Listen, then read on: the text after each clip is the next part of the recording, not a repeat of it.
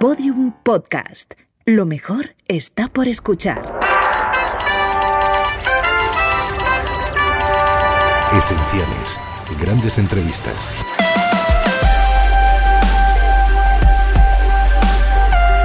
Entrevista al cineasta, fotógrafo y escritor español Carlos Saura, realizada por José Luis Péquer en su programa Café de Noche de la cadena Ser en el año 1981.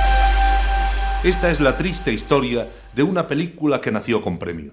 Porque la película sigue ahí y el premio está claro. Me encuentro frente a su director, Carlos Saura, un hombre que ha dado tantos premios a España. Deprisa, deprisa, Oso de Berlín. Carlos, ¿qué ciudad te ha traído más suerte en esto de los premios? Dos ciudades, ¿no? Primero Berlín y después, y después Cannes.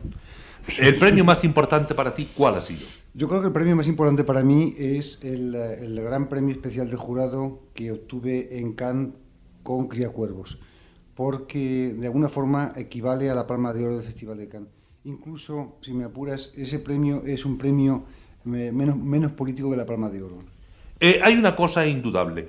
Tus películas parten de unos títulos originalísimos. ¿Es lo primero que piensas cuando vas a hacer un film?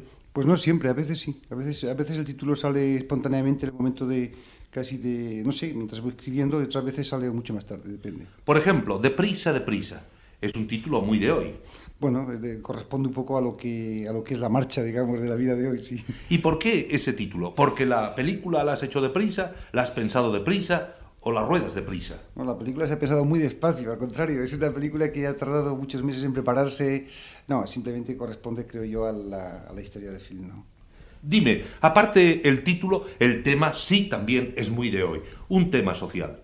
Más que social, es, es un intento de acercamiento a, a, ese tipo de muchachos, ¿verdad?, que, que, digamos, están fuera de la ley, ¿no? Y hay muchos en España, muchos en el mundo. Hay muchos en España, muchos en las grandes ciudades, y es un problema que, que, existe en todo el mundo, evidentemente, ¿no? O sea, no es un problema solamente de Madrid o de Barcelona o de Valencia o de, o de Bilbao. En España hubo un momento en el que todo despegó. Aquellas películas con perros callejeros, el torete, el vaquilla, títulos entre delincuencia y taurinos.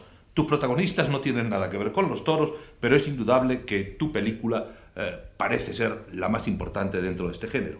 Yo no sería capaz de decirlo. Yo la verdad es que es que no he visto más que una, una película de estas, nada más.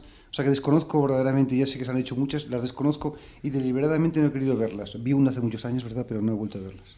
Y tu película la has hecho buscando los personajes en la calle. Dices que ha sido una película de larga preparación. ¿Qué te ha costado más? ¿Encontrar los tipos y el tema o rodarla? No, el tema no, el tema, el, el tema en, en, principio era, era muy sencillo, puesto que, que, la historia es una historia cotidiana que se puede ver todos los días en los periódicos, ¿verdad? Se abre la página de, de sucesos y ahí está, ahí está el tema. Lo que me ha costado más tiempo ha sido encontrar a, a, los, a los protagonistas y completar la historia. Yo la historia la he completado, la, la he ido escribiendo conforme he ido hablando con, con esos muchachos, entonces yo he cambiado muchas cosas en función de las cosas que me han contado. Y hallar unos muchachos que están sobrenadando en la capital, que no tienen asentamiento fijo, eh, que tienen la delincuencia como meta en sus ojos, eh, que no se sabe dónde van a dormir ni cómo van a escapar, y que además den bien en el cine, eso habrá sido un trabajo terrible, ¿no? No, no tanto, no. Más fácil de lo que pensábamos. Lo difícil era la selección, o sea, encontrar, encontrar los tipos, ¿no? De todas formas, creo que aquí, en fin, no sé, que cada uno tiene sus versiones de las cosas, ¿verdad? Hay, hay aquí de, demasiada literatura eh, encima de, de, de, de, estos muchachos. Estos muchachos, por lo menos en el trato que yo he tenido con ellos, son muchachos en apariencia como muy normales, como muy naturales, como, como muy, como muy cualquiera de nosotros, ¿no? O sea, que, que, que quizá, ¿verdad? También he conocido a algunos que no, evidentemente, ¿no? pero que creo que aquí hay que hay, habría que tener más cuidado, ¿verdad? Que con esa alegría que se dice delincuentes comunes o delincuentes habituales y tal, me parece que, en fin, no sé, es un problema muy complicado, ¿verdad? Entonces tú has sido el primer sorprendido con la noticia. Yo he, sido, yo he sido el primero sorprendido porque, porque indudablemente, sobre todo en el caso de José, me, me ha sorprendido muchísimo porque es un muchacho que, que, que, tiene ahora un porvenir por delante a partir de la película. O sea, hay incluso alguna, algún ofrecimiento de alguna película posible, en, en fin, medio, medio en el aire, pero todavía ahora mismo se tenía que marchar conmigo a, a París para hacer la, la, promoción de Deprisa Deprisa, ¿no? O sea, estaba invitado, ha, ha estado en Berlín con nosotros, entonces me parece que, que, es, que, es, que, es, una pena, ¿verdad? Yo supongo que esto es un problema, supongo, ¿no? Que es un problema más bien debido a, a, la droga, que es una catástrofe, es un problema grave, sí. Exactamente. ¿Tu película no trata la droga? Mi película trata muy, muy, muy sobre, sobre nada la droga, ¿verdad? La droga aparece ¿verdad? Pero en ningún caso, en ningún caso se acentúa el problema de la droga, en ningún caso, por supuesto, estas cosas que, han dicho, que he leído ahí en la ABC, que se inyectaban y cosas de esas, en fin, cualquiera que haya visto mi película se va a quedar como asombrado, porque va, ahora va a buscar unas cosas que no están, ¿verdad? Y además que hay una, hay una cosa que es, que es de cajón. ¿Cómo se van a drogar unos actores en una película para hacer una toma cuando hay que repetir la toma 30 o 40 veces o 20 o 30 veces? ¿no? se pasa el efecto. Eso, que, eso, es como cuando... Es que eso es una cosa que sí. el que dice esas cosas no tiene ni idea de lo que es el cine. Es como si para hacer una borrachera hubiera que, que emborrachar al actor cada vez, ¿verdad? Pues, no podría hablar al final, ¿no? No, habría, a la tercera toma se acabó, se, acabó, se acabó el rodaje, ¿no? Llevas razón. ¿Y el actor, a ti, qué te parece? ¿Buen actor? A mí me parece que este, este muchacho, el, el, José Antonio de la Loma, digo de la Loma Valdelomar, perdón, es, eh, Valdelomar es un chico que tiene una, una especie de, de, frescura, ¿verdad?, frente a la cámara, una especie de, de, de natural, de algo, algo fresco que, que ahí está, ¿verdad? Ahí está, sí. Y los compañeros, los que le rodean, que buscaste también, claro. Sí, no, yo, vamos, yo estoy muy satisfecho de ellos porque si no, no los habría cogido. O sea, después de, de, estar durante meses trabajando con ellos, si, si, luego resulta que hubieran estado mal en la película, pues yo me sentiría muy enormemente fracasado, vamos, y entonces sería un trabajo inútil, ¿no? Yo creo que estas noticias, en el fondo, han creado un ambiente de expectación en torno a deprisa, deprisa. Bueno, pues eso es lamentable, ¿verdad? Yo, yo lamento mucho eso. A mí me parece que la película no necesita en absoluto ese tipo de publicidad, que ya la tiene hecha entonces a mí me parece, es, es triste, yo lamento mucho que esto haya sucedido y sobre todo porque, porque uno se encariña con, con los personajes con los cuales trabaja, ¿verdad? Y siempre pues da un poco de pena. Es verdad. Tú además eres hombre que has trabajado siempre con la misma gente, porque hay que ver José Luis López Vázquez lo que ha hecho contigo, hay que ver, por ejemplo, Rafael Aparicio cómo habla de ti, y supongo que toda la gente que va pasando, que tú vas moldeando en el cine, te quiere de la misma manera, ¿no? Lo que, lo que sucede es que, es que yo los quiero igual, o sea, que no es un problema de que yo moldeo, los modifique, yo no sé, a mí me parece que de todas las cosas que hay en el cine, que hay muchas cosas, ¿verdad?, de, de trabajos de tipo técnico y, no sé, de cualquier otro tipo, el, el, el, que más me interesa, el que más me apasiona y el más, el más hermoso es el trabajo con los actores. Pero por una sencilla razón, porque estás trabajando, con, por supuesto, con seres humanos, con personas frágiles, delicadas, entonces, eh, no sé, hay, que establecer una relación humana y sensible, si no, no hay nada que hacer. Sin embargo, los actores están ahí para todas las películas, y es el director el que da los premios, o son ellos. No, no, eso, eso se reparten las cosas. Yo en eso creo que no, que sería injusto, ¿no? O sea que en cualquier película hay un tanto por ciento muy elevado que le corresponde a los actores, ¿no? Que son los que están en la cara, evidentemente, ¿no? Ahora, eh, evidentemente también eh, es una cosa bastante lógica que los actores se encuentran mejor con unos directores que con otros, trabajan más a gusto, o quizá porque, porque el director es más sensible, o, porque, o porque encuentra una forma de, de, expresión que, no sé, que, que, fácilmente, eh, se puede entender más fácilmente por ellos, estar más cerca de su personalidad de lo que tú haces. Eso ya no lo sé, ¿verdad? Te admiro profundamente porque eres uno de esos hombres que en España han de rizar el rizo. A mí me da la impresión de que cuando un productor se pone a hablar con Carlos Saura, lo primero que le dice es, bueno, y esta película la presentaremos a premio, porque será excelente. Te condicionan. A veces, a, a, veces sucede eso, pero es, a mí me parece un disparate absoluto, ¿verdad? A mí me parece que es además, encadenarte, ¿no? Además, cuando no te dan un premio, todo el mundo se queda como muy triste, ¿no? Y, y, y ¿Por qué esta vez no? Pero eso pasa como... Es que el cine es un, es un, es un misterio, ¿no? O sea, que a veces hay una película tuya como, como Cría Cuervos, ¿no? Donde el propio Elías, fíjate con lo que yo quiero a Elías, quería gente y tal, bueno, pues un día nos fuimos a ver la película y era la premier de la película, la premier, la vimos él y yo, o sea, tan premier que la veíamos él y yo, acababa de salir del laboratorio, vamos. Pre-premier, vamos. Pre-premier, pre-premier, lo que tú quieres, ¿verdad? Y la, a Elías me dijo, mira, me gusta mucho, estupendo, un trabajo estupendo que has hecho, Carlos, dice, pero ¿qué vamos a hacer ahora con esta película? Y te digo eso porque esta película es la película mía que dado la vuelta al mundo, que ha sido la locura, que se ha proyectado en, en, todas partes del mundo, no sé, 70 copias en Japón y cosas de esas, ¿no? Entonces te quiero decir que esto del cine que no lo entiende nadie, ¿no? No lo entiende nadie. Efectivamente, es difícil entenderlo, pero tú lo has entendido. ¿Cuántas películas llevas ya? Yo llevo ahora con Boda de Sangre mmm, 15 películas. Y es verdad, no te hablaba de bodas de sangre y traía la idea de invitarte a bodas de sangre, pero es que claro, la noticia de esta semana ha oscurecido todo lo demás. Sin embargo, la crítica se ha volcado también con bodas de sangre. Sí, sí, sí, es una película que hasta ahora, por los datos que yo tengo, eh, ha sucedido un fenómeno que yo no recuerdo en, en ninguna de mis películas, ¿no? Donde, donde se, se aplaude en mitad de la proyección y se aplaude al final de la proyección de una manera que yo realmente... Eh, estoy bastante asombrado. Oye, me he quedado sí, sí. con una duda, porque he visto juicios de gente hablando de tu película y diciendo esta película hay que presentarla en tal país, la llevaremos a tal sitio, voy a hablar con mi ministro y llevaremos a Federico García Lorca. Es curioso, no hablan de bodas de sangre. Ya, ya, ya, sí. Y Federico no aparece en la película. No, Federico está detrás de todo eso. Pero vamos, la sombra de Federico, por decirlo así, o la presencia de Federico, no la sombra, está, está latente. Está en la versión que, que ha hecho Antonio. Y yo he sido muy respetuoso con la versión de Antonio Gades. O sea, verdaderamente, eh, yo creo que está el- en, la esencia está el espíritu de, de García Lorca, sobre todo en, en el ballet, incluso puede que en la concepción global de la película, ¿verdad? Y es curioso también porque las grandes películas de ballet, y estoy pensando en esos monstruos rodados en Rusia que se trajeron y se daban concretamente en Madrid, en el Real Cinema, duraban poco tiempo. Esta película va a durar mucho, pero yo pienso que es difícil meter la cámara dentro del ballet. Es- yo no tenía ninguna experiencia, lo digo con toda franqueza, porque para mí es una experiencia nueva, muy atractiva, ¿no? O sea, es un proyecto que me ofreció Emiliano Piedra. A mí, yo era muy amigo de Antonio Gades, siempre he sido amigo de él, y me pareció una cosa como, primero, una, un- una locura, pero cuando vi el ballet, en un ensayo que hizo Antonio Gades para mí, me quedé tan fascinado que, que lo que he intentado hacer es, es reproducir eso. Entonces, no sé, no, no ha sido nada difícil. Ha sido, para mí ha sido, no, no, yo lo digo, ha sido un placer. Yo la verdad es que me divierto mucho trabajando. Eso es una cosa que, que no sé si se debe decir mucho, ¿no? Pero para mí el, el hacer cine es, es un placer inmenso, ¿no? Yo lo hago con, lo paso tan bien que, que en ningún momento recuerdo, quizá en algún instante, ¿verdad?, de, de, de preocupación, qué voy a hacer, qué no voy a hacer, ¿verdad? Pero en principio me lanzo a la aventura sin pensarlo demasiado, ¿no? Y cuando viste el ballet de Antonio, Sí. era como prueba a ver si te atrevías o decías no. Cuando vi el ballet, que lo vi en, una, en la escuela de, de ballet nacional, ¿eh? que o sea, vi un ensayo, mm, lo, vi, todo claro, o sea que no, yo le dije a, a Emiliano Piedra que sí que lo hacía, no, no me preocupe de más. Luego ya al cabo de los meses vino Antonio Gades con su troupe, porque él estaba en Argentina. Vino, ensayamos tres o cuatro días, ¿verdad? Porque yo quería ver, el- quería ver lo que era el ballet, lo grabé en vídeo, lo estudié, ¿verdad? Entonces lo estudié porque, porque hasta entonces ni la había mirado, ¿no? Eh, lo estudié muy a fondo, eso es verdad, ¿no? Continuamente estaba estudiándolo y mirando la música de aquí para allá y modificando algunas pequeñas cosas y tal. Y bueno, y luego en, en, en las semanas de rodaje, cuatro semanas me parece que fueron, pues rodamos la película y ensayamos al mismo tiempo, todo junto, ¿no? De pronto Marisol, una voz. De pronto Pepe Blanco. ¿Ocurrencia tuya? Mm, eh, más que ocurrencia mía, estaba, estaba, estaba dentro del ballet, ¿no? O sea, que estaba dentro del ballet. Eh, la Antonio Gades había, eh, dentro del ballet, An- Antonio Gades eh, tiene una, hay una canción de Marisol que, la- que es la canción de la película. Lo que pasa que en el ballet de Antonio, claro, en el ballet de Antonio eso está, digamos, en off, está fuera, porque es un, es un playback, ¿no? O sea, que la música está grabada y los bailarines lo que hacen es, seguir esa música, la música está fuera, ¿no?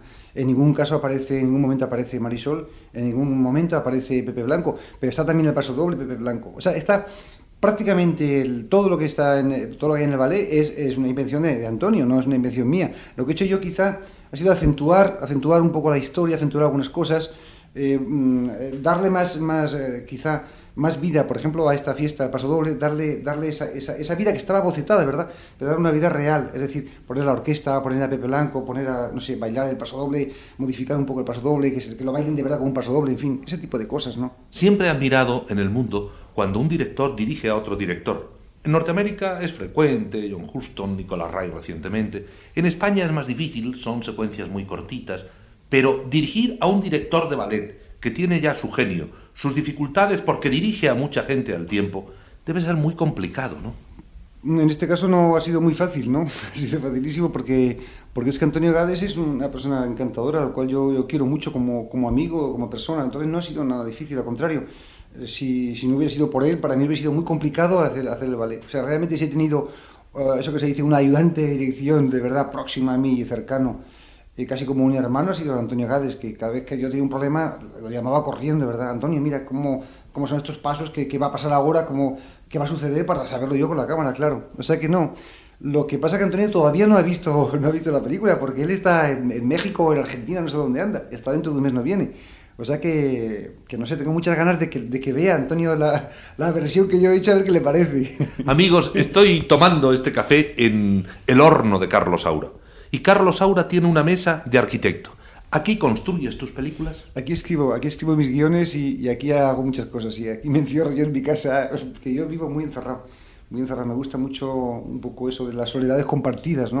O sea, me gusta mucho tener cada día un- una serie de horas para mí solo y sin para ver, no sé, trabajar, escribir, dibujar, no sé, millones de cosas que hago. Y después de todo esto, de todo lo que viene encima de ti, que arranca desde muy lejos, porque los premios de Saura ya son antiguos, pero en fin, aquella esperanza enorme, recuerdo, eh, de mamá cumple 100 años. Estaba yo cuando llegó a presentarse al premio grande norteamericano en Palencia, una ciudad a la que quiero mucho. Y toda la ciudad vibraba porque se estaba proyectando mamá cumple 100 años allí en ese momento. Eh, mamá cumple 100 años, ¿qué ha sido para ti? Pues no sé, una, por un lado una película más, ¿verdad? Pero lo que pasa que, que sí, que con ella pues eh, fuimos a, Hollywood, si te refieres a, esa experiencia de los Oscars, que fue una experiencia, pues no sé, yo no te, iba a decir que es que aquello es otro, otro, otra cosa, ¿no? Lo de, lo de, lo de los Oscar, aquello es una ceremonial que, que, es como un poco, tiene su lado risible, ¿no? O sea que así. tiene su lado, su lado que te sorprende así, pero y su lado un poco de, de teatro malo, ¿verdad? Donde cada, a mí me ha sorprendido mucho ver que los estos grandes actores, ¿verdad?, americanos, que, joder, está uno acostumbrado a verlos y dice qué maravilla son, pues leían el texto, se los ponían delante con unos carteles enormes, ¿Ah, sí? porque sí, y la, la, primera sorpresa fue ver que aquello lo que era era un show de televisión, no un show para nada más, estaba montado para la televisión americana, ¿no? Y entonces con las cámaras, las grúas entraban por el escenario y salían, de vez en cuando cortaban para meter anuncios, en fin, aquello era, pero esto, esto qué desastre es esto, ¿no?